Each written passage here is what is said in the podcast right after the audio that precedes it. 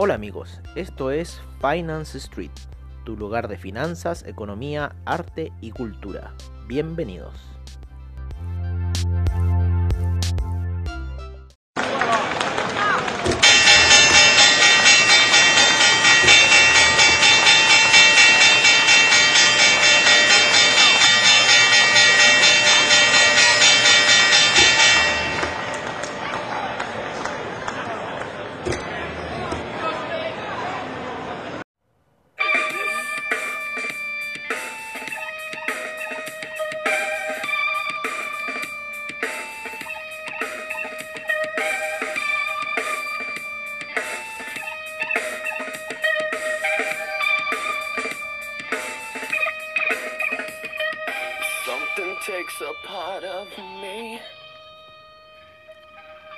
Hola, hola, hola amigos de Finance Street, amigos de comunidad traders, ¿cómo están el día de hoy? En un nuevo mercado Son Street, aquí viendo un poco cómo está cayendo el Ethereum luego de haber llegado a unas posiciones que estábamos diciendo en los seminarios eh, de los 1845, ¿no? Esa situación llegó durante la noche, está haciendo un pequeño retroceso el Ethereum.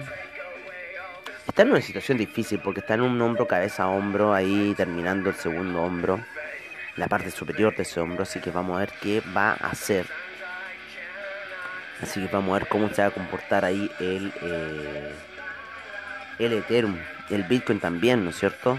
Ayer tuvo una fuerte alza eh, debido un poco al discurso de, eh, de Jerome Powell los criptomercados tuvieron ayer una fuerte alza. En cierta forma, Jerome Powell salió a decir que compraran Bitcoin. Así que, bueno, está expectante el criptomercado de lo que vaya a pasar. Yo por lo menos estoy expectante aquí, un poco lo que está pasando con unas operaciones de Ethereum que tengo un poco colgada. Así que eso así empezado un poco la mañana. Ayer también mucha euforia en el mercado. Alcancé a pillar algo, algo. Y que justo esa cuestión cuando tú aparece en esta noticia, te llama alguien. ¿ah? Y justo estaba en una llamada muy importante. Y, y, estaba saltando el precio. Yo mientras hablaba veía cómo subía la cosa y no sabía si meterme o no. Ya después me metía así como que ya, ya, ¿sabes qué más? Esta cosa ya es demasiado. Ya hace rato que no veía una reacción así por parte del mercado a un discurso de la FED. Ahí están los pajaritos que siempre alimento. Están pillos porque no tienen comida hoy día, no les dejé. Ay, pobrecitos, están mirando. Bueno, ahí les voy a ir a dejar. No es la hora todavía, pajaritos, parece. Así que tienen que mirar nomás por ahora. ¿Qué les vamos a hacer si siempre se asustan de mí? Así que me toca a mí hoy día. Oye, ya, eh, volviendo a los mercados. volviendo a los mercados, estamos viendo un poco eh, la caída que ha tenido el... Eh, el cómo se llama el Nasdaq después de esa gran alza que en realidad si lo vemos los gráficos de 4 horas vamos a ver cómo la media de 200 le ha hecho una presión una resistencia al gráfico. Pero ya abismante. Yo creo que va a ir a buscar la media 50 yo creo que va a ir a buscar la media 50 el, el Nasdaq por lo menos. Si es que no se decide caer porque ya está en la formación de los tres cerritos. Me gusta esa formación cuando la hace porque después son unas caídas más o menos Así que si se cae se va a ir a buscar niveles de 12.000, quizá eh, 200 por ahí, no sé, anda a saber. Si es que tiene un, golpe fuerte a la baja o quizás los niveles de 12.500. Pero siempre cuando hace los tres cerritos, por lo general se pega una caída bastante fuerte. El Nikkei ayer en la noche también reaccionó al, al, a la euforia gringa, ¿no es cierto? Pegándose un gap más o menos en la apertura. Debe haber sido un gap porque yo lo tengo en línea. A ver, lo voy a ver. Lo voy a ver con velas. Pero tiene que haber sido un gap. Ah, no, fue una. fue, una, fue un disparo. Fue un disparo en realidad de eh, la gráfica. Un pequeño gap, ¿no es cierto? Y después, claro, siguió subiendo. Cuando cerró. El. Cuando cerró el. ¿Cómo se llama? El Nikkei Después, eh, cuando tuvo la apertura, siguió subiendo bastante fuerte. Si es que no empezó con gap. A ver, voy a ver bien un poco esta, esta vela del Nikkei. Claro, claro, no, fue la apertura que hizo una, una salida fuerte hacia el alza. un pequeño gap al principio, al parecer. Ay, me carga cuando no me entrega bien la información estas velas. Claro, un pequeño gap para luego eh, irse al alza. Fuerte el alza del Nikkei en la, en la apertura. También ahí estaba haciendo otras cosas. No, no, no me fijé en esa alza. No, sí, es terrible cuando está ahí. Justo en estos días así que hace estas cosas. Los índices hay que agarrarlas.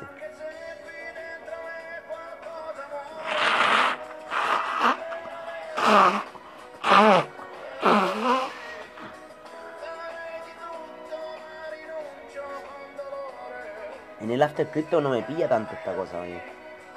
En la mañana. Siempre me pilla en la mañana esta situación de sonarme así. Disculpen, mis estimados audio escuchas.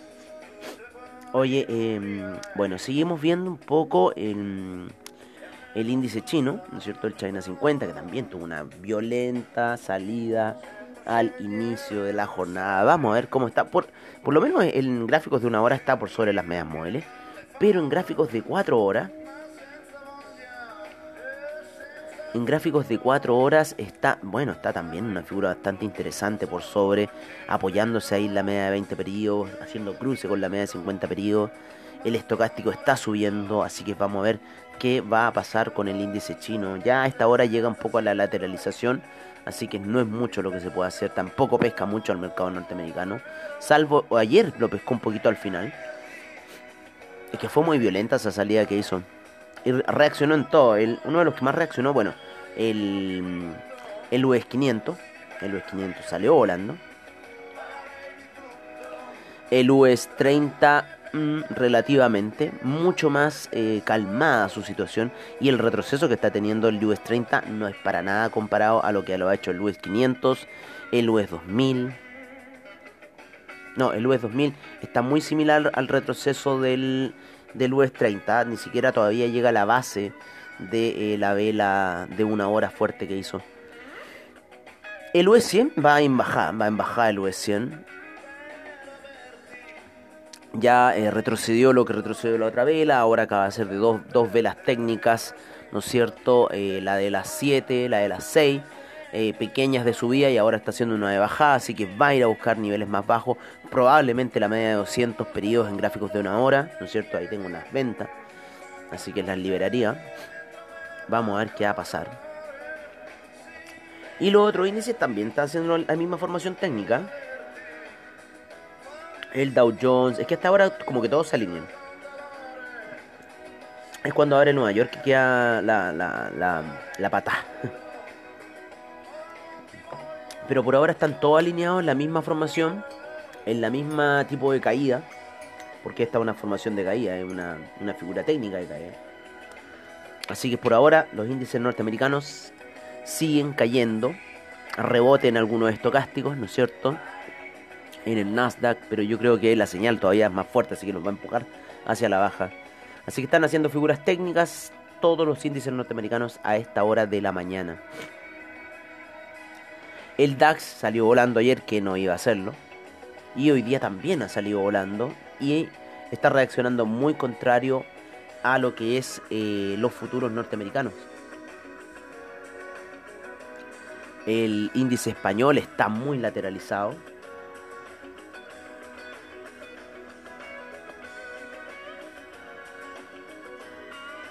Muy muy lateralizado está el índice español.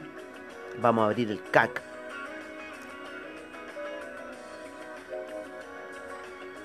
A ver cómo está la situación con el CAC. Oye, rebotón del petróleo. rebotón del petróleo. Esa zona de 63,85 estaba clave.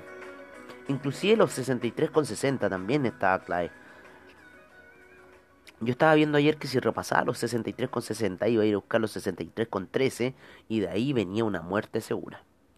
Que podría llegar al petróleo a los 59, pero no lo ha hecho todavía, está rebotando hacia el alza. En una hora ha estado muy entretenido el petróleo, para los que están siendo el petróleo, pero ya, ya vamos a llegar allá, vámonos primero al CAC. El CAC está por sobre las medias móviles, ¿no es cierto?, de 20 y 50 periodos en gráficos de una hora, como siempre. Ahí empezando la mañana muy tranquilo. El DAX es el único que está ahí entusiasmado hacia el alza fuerte, lo mismo que el índice español. El Nikkei ha retrocedido durante la noche, lo mismo que el China 50, así que es un poco por ahora. Ya, vámonos entonces al... Eh, a, como se dice, eh, a los... Eh, a los hidrocarburos, ¿vale? Donde estoy viendo, claro, las velas del eh, hitinol, las velas de la gasolina, ¿no es cierto? Están subiendo fuerte, en cuatro horas ya rebasando la vela anterior, así con lo cual nos está dando una tendencia de eh, ir eh, queriendo poner una posición alcista, lo mismo que el petróleo en cuatro horas también está haciendo esa misma situación, sin embargo está encontrando resistencia el petróleo en la media de 50 periodos en gráficos de una hora. Ojo que en el horario norteamericano ya se pone la hora de scalping, así que ahí les sugiero que pónganlo en un minuto o cinco minutos y dedíquense a ver señales porque está muy entretenido el petróleo en, esas time frames. ¿no? Encuentran señales bastante buenas, también se pueden apoyar con las señales de, de, 50, de 30 y de una hora que les van a dar también un poco la guía para cómo va a ser los movimientos que está haciendo el petróleo, pero está muy entretenido, amigos míos. Está oscilando un dólar, dólar y medio. Eso me gusta cuando el petróleo está en esa vibración, porque esa es la vibración que tenía antes el petróleo. Así que está muy bueno manejarlo. Aparte, esos tres centavos de spread son maravillosos. Yo creo que por eso sigo con Nava, porque me encanta ese petróleo así, de esa forma. El petróleo es una de las cosas que se opera bastante, ¿no? Junto con el oro. Pero yo lo único que pido es que le bajen el spread a, los, a, los, a las criptomonedas. Lo que he estado haciendo, sí, lo que he estado viendo, es que a las criptomonedas, con alto spread, lo que he estado haciendo es hacer jugadas contrarias. ¿A qué me refiero? A, a que tienen tan grandes spread que en vez eh, de buscar eh, los buy, con ir a buscar eh, por ejemplo, si yo pongo un buy en el Ripple, que tiene un spread de 0.06 eh, por lo menos, ¿vale? Que es gigantesco, porque está mostrándome que ah, estoy en 0.47 la compra, 0.41 la venta, pero lo que está mandando la gráfica es la venta. Entonces, ¿qué pasa? Que encubrir todo ese gap es, una, es un mar. Entonces, ¿qué hay que hacer mejor? Es, definir lugares objetivos que va a llegar el precio. Por ejemplo, si llegó a los 0.50, definir mejor un sell limit y con lo cual voy a tener mejores resultados que fijando una compra a los 0.47 para ir a buscar 0.50. ¿Por qué? Porque eh, cuando yo me meta la compra en 0.47 voy a entrar en 0.43, en, perdón, en 0.41. Entonces voy a entrar súper bajo y voy a tener que avanzar todo un mar para poder llegar a los 0.50 y salir del spread en cierta forma. ¿no? Así que yo les sugiero más una operación contraria, o sea, eh, eh, fijar, decir, ah, esta es la resistencia tuya, entonces te voy a fijar un sell limit. Ah, este es tu soporte, te voy a fijar un buy limit. Y jugarlo así, y no, no con el buy stop ni el sell stop, no, sino que los buy limit y sell limit. Así que esa es una estrategia para operaciones de spread muy grandes, yo creo. Así que así lo estoy ocupando yo por ahora eh, en el Ripple, ¿no es cierto? Principalmente que tiene un spread del terror. Bueno, pero en los hidrocarburos estamos viendo el petróleo para calefacción subiendo, la gasolina subiendo, el petróleo subiendo, retrocediendo ahora un poquito a esta hora, ¿no? Llegó a, a 64,75, ya avance con 64,53, esos 20 centavos es oro, oro negro, el oro negro, acuérdense. Oscila mejor que el oro, oscila mejor que el oro. Oye, eh, porque tiene ese spread maravilloso de 3 centavos, sí, una maravilla ese spread. Oye, el, el, gas natural sigue en tendencia bajista en gráficos de 4 horas, así que las ventas siguen para el gas natural. Yo creo que vamos a ir a buscar esos objetivos que estábamos diciendo de 1,8. Así que va cayendo bonito, el gas natural se ha demorado.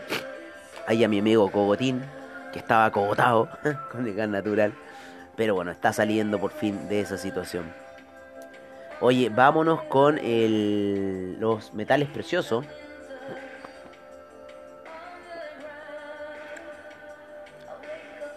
con los metales preciosos, pero antes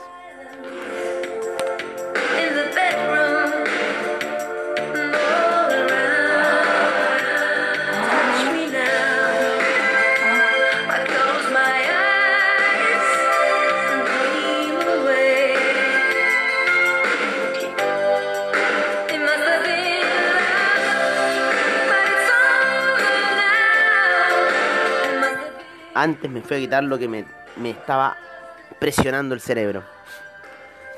Hoy estamos viendo caía en el oro hasta esta hora. Gráficos de 4 horas, fuerte caía en el oro. ¿no? Llegó a niveles un poquito altos, casi a los 750. Llegó casi a los 1750 el oro. Tuvo una alza un poquito portentosa el día de ayer. Parece que uno de estos mensajes de Powell, no sé por qué reaccionó así. Si el oro por lo general tiende a reaccionar contrario a los índices, reaccionó al alza. Anda a saber esa situación. Llegó hasta los 7.55 durante la noche y ya va a los 7.30. Está picado el oro. Está picado el oro. Hay caído 20 dólares oro. Ah, está picado porque no te movís como el Ethereum. ¿Ah? Bueno, el Ethereum ha estado bien flojito. Pero igual, a ver cómo está. Igual el spread del oro está bueno. Oye, está cayendo el oro, está cayendo bonito. Está cayendo bonito el oro, me gusta cómo está cayendo. ¿Podría el oro tener, podría el Ethereum tener un spread como el oro? Hoy sería maravilloso. Sería maravilloso. Ay, que no nos podemos cubrir la espalda. Y como... No, señor. No, de repente uno, uno escucha tanto negativismo en algunas cosas que en realidad la gente negativa, oh, me, dan ganas de estrangularla.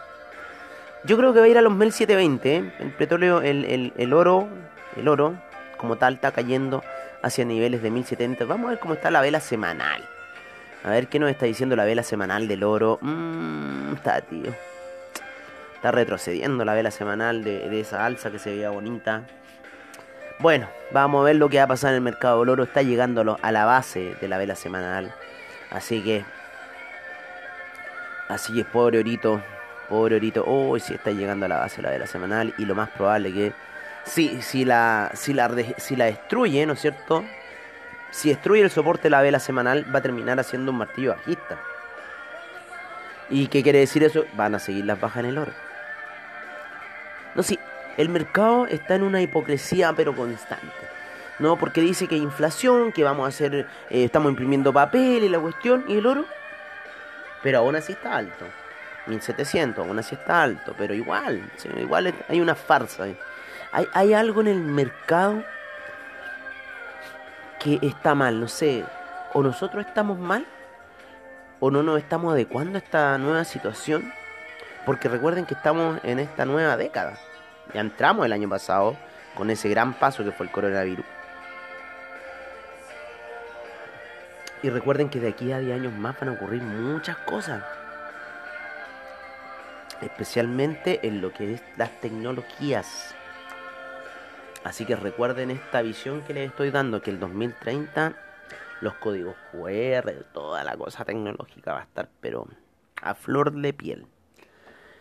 Así que, bueno, se tienen que subir al tren, amigos míos. No se pueden quedar ya mirando así con esa nostalgia a los años 80 de que las cosas van a volver a cero. No van a volver a cero. Les digo ahora, no van a volver a cero. El Daihatsu Charade ya fue. ¿No es cierto? Ayer hablábamos eso en el, en el seminario de criptomercado. El, el Daihatsu Charade era un auto que tú le metías benzina y le metías gasolina y le sacabas los cables y, y no andaba, ponte tú. Ya le desconectabas los cables, pero le volvían a conectar los cables, le volvían a poner benzina, le volvían a volver aceite y voilà. Hoy en día no interesa ni la benzina, ni el aceite, ni los cables. Interesa el computador del auto. Hoy en día te puedes comprar el Super Mercedes. Ay, pucha, ay, mi Mercedes. Pero compadre, le roban el computador a tu Mercedes y te quedaste con chatarra. Así de sencillo. De valer 40, 50 millones, el auto pasó a valer un palo. Oye, pero si los frenos valen 400, bueno, entonces véndelo por parte. Yo te doy un auto, te doy un palo por el auto entero. No, no, que no, tiene el computador. Entonces, consíguetelo. Vaya a la Mercedes, te dicen, oye, ¿cuánto vale un computador nuevo? 25 palos, 30 palos. ¿no es cierto? O sea, vale casi 70% el precio del auto. Por si no sabían. Por si no sabían, entonces, ojo con esas cosas. Lo mismo que los autos super deportivos, que Lamborghini, que Ferrari, todo. Oye, en esos autos, tú, te metí en meterte en una nave espacial, así todas las, la- la- las pantallas son, eh, ¿cómo se llama? Electrónica y te van dando las revoluciones. Y es como tener el manubrio de un Fórmula 1. Esos son electrónicos absolutamente. Entonces, eh, imagínate, y uno que veía ahí a Ayrton Senna, el pobrecito ahí con su onda, ¡pum! y los cambios.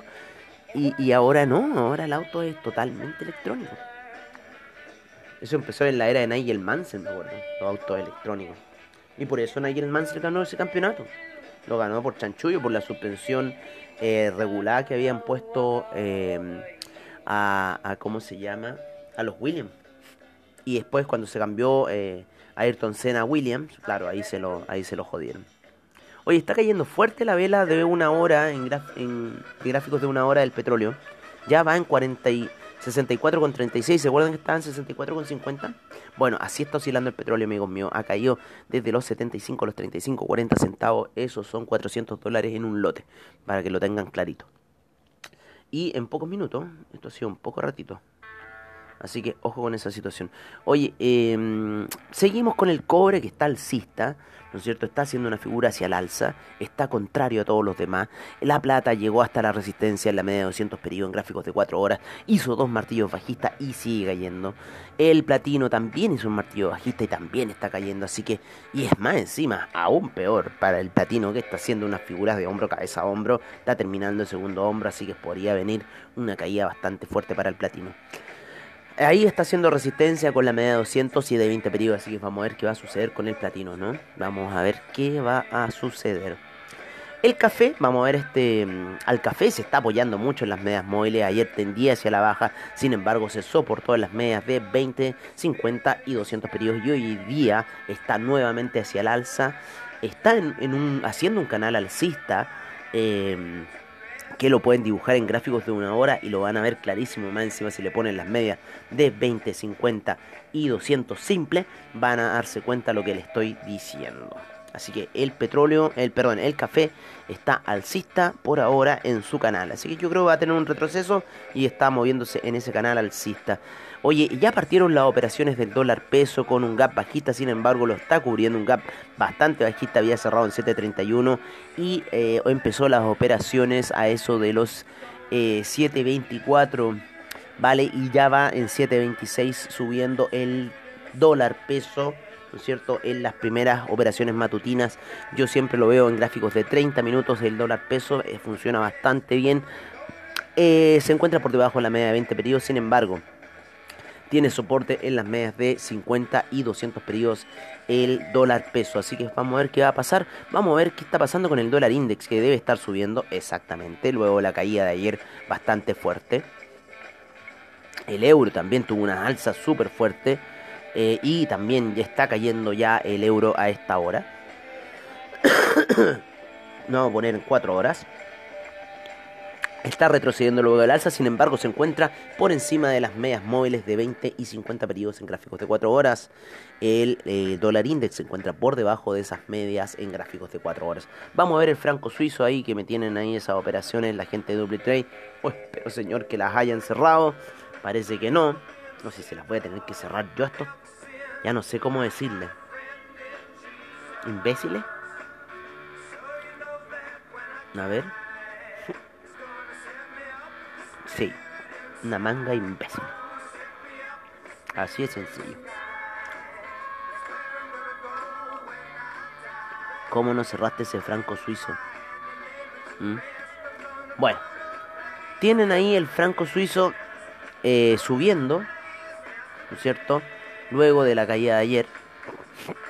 Está recuperando ahí terreno el franco suizo, pero claro, porque si el oro está cayendo, el euro está cayendo, el franco suizo ya estar subiendo. Y el dólar index también, así que en cierta forma esa acción y reacción. Oye, vámonos ya cerrando un poco con el Bitcoin, el Ethereum, ¿no es cierto? El Bitcoin Gold. el Litecoin, que hasta este minuto, por lo menos el Bitcoin en gráficos de una hora, se está apoyando en la media de 20 periodos, también queriendo ser unas figuras gráficas bajistas. El Ethereum rompe ya los 1800 y cayendo a esta hora de la mañana en gráficos de 4 horas. Así que vamos a ver qué va a hacer el Ethereum. Se está haciendo ahí ese segundo hombro. Había llegado a la situación de liberación. Bueno, tenemos un piso que son los 1700, los 1715 aproximadamente. Eh, si rompe esa situación, porque ahí está pasando la media de 200 periodos en gráficos de 4 horas, es el neckline de un hombro cabeza a hombro que se está formando. Así que si rompe esa situación, se va a ir a la baja fuerte.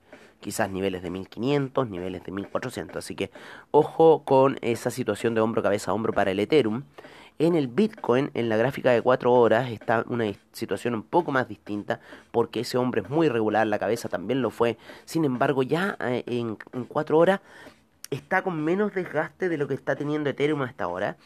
¿no? Ethereum está más fuerte en ese desgaste.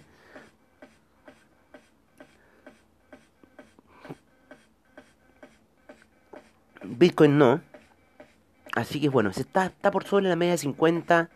Ahí la media de 20 yo creo que va a retroceder quizá a la zona de 55.000. Está en la capitalización bursátil del billón de dólares. Así que la gente está tratando de mantener esa capitalización bursátil para Ethereum. Ya salieron noticias de que... Eh, Morgan Stanley, ¿ah? los hipócritas, los hipócritas del, del mercado norteamericano, Morgan Stanley, todo eso, JP Morgan, ahora se están dando vuelta la chaqueta y se están dando vuelta la chaqueta hacia el, hacia el, hacia el Bitcoin y todas estas criptomonedas que hace un par de años atrás decían que no, si esto es una farsa, esto es un blue, ahora se están dando toda vuelta a la chaqueta y Morgan Stanley está transando solamente para clientes millonarios Bitcoin. Así está la situación. Me carga la hipocresía. Y eso, es, esa gente es hipócrita, Morgan Stanley, JP Morgan, todo eso, bueno, eso no, no es hipócrita. Así que bueno, es un poco la situación. Está subiendo el Bitcoin Gold, también recuperando terreno hacia el alza. También el criptomercado se vio muy afectado ayer eh, con las declaraciones de Powell. Así que ojo con lo que pasó. Eh, principalmente el Litecoin, ¿no es cierto? El Bitcoin, el Ethereum, el Bitcoin Gold. El Ripple, por otra parte, y el Chainlink y esas otras criptomonedas eh, se, habían tenido un alza a eso de, de las 10 de la mañana de, de, horario plataforma. Así que ellos habían hecho como otra movida en cierta forma.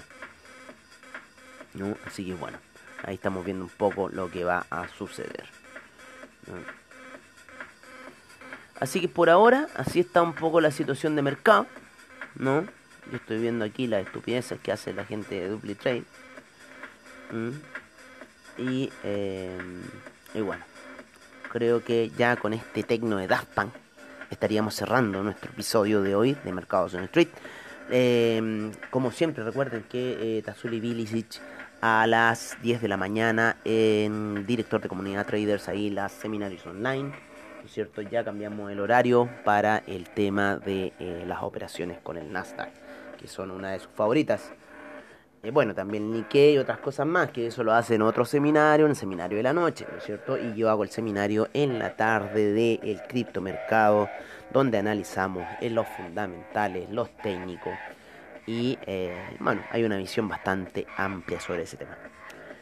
Por ahora amigos me despido, les doy las gracias a AvaTrade como siempre por sus bajos spreads, seguridad y confianza en el trading online, investing.com eh, Trading Economics, CoinGecko, eh, CryptoWatch, ¿no cierto? Fiat League, eh, CryptoPanic, Coin360, eh, Twitter, ¿no cierto? OilPrice.com, Gold and Silver, Yahoo Finance y a todos los que hacen posible este programa. Les doy mi más cordial abrazo y nos estaremos viendo prontamente en lo que es eh, el After Crypto en la noche, que sale tarde esos capítulos, pero eh, salen.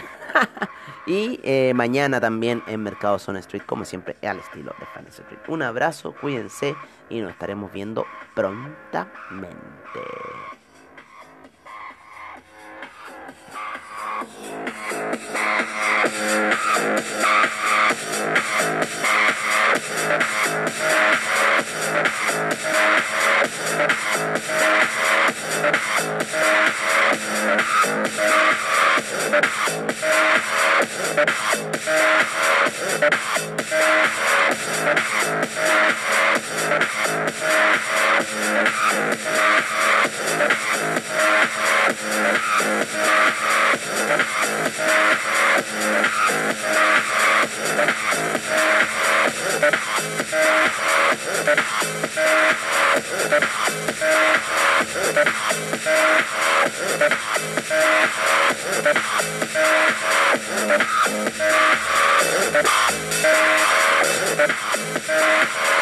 Thank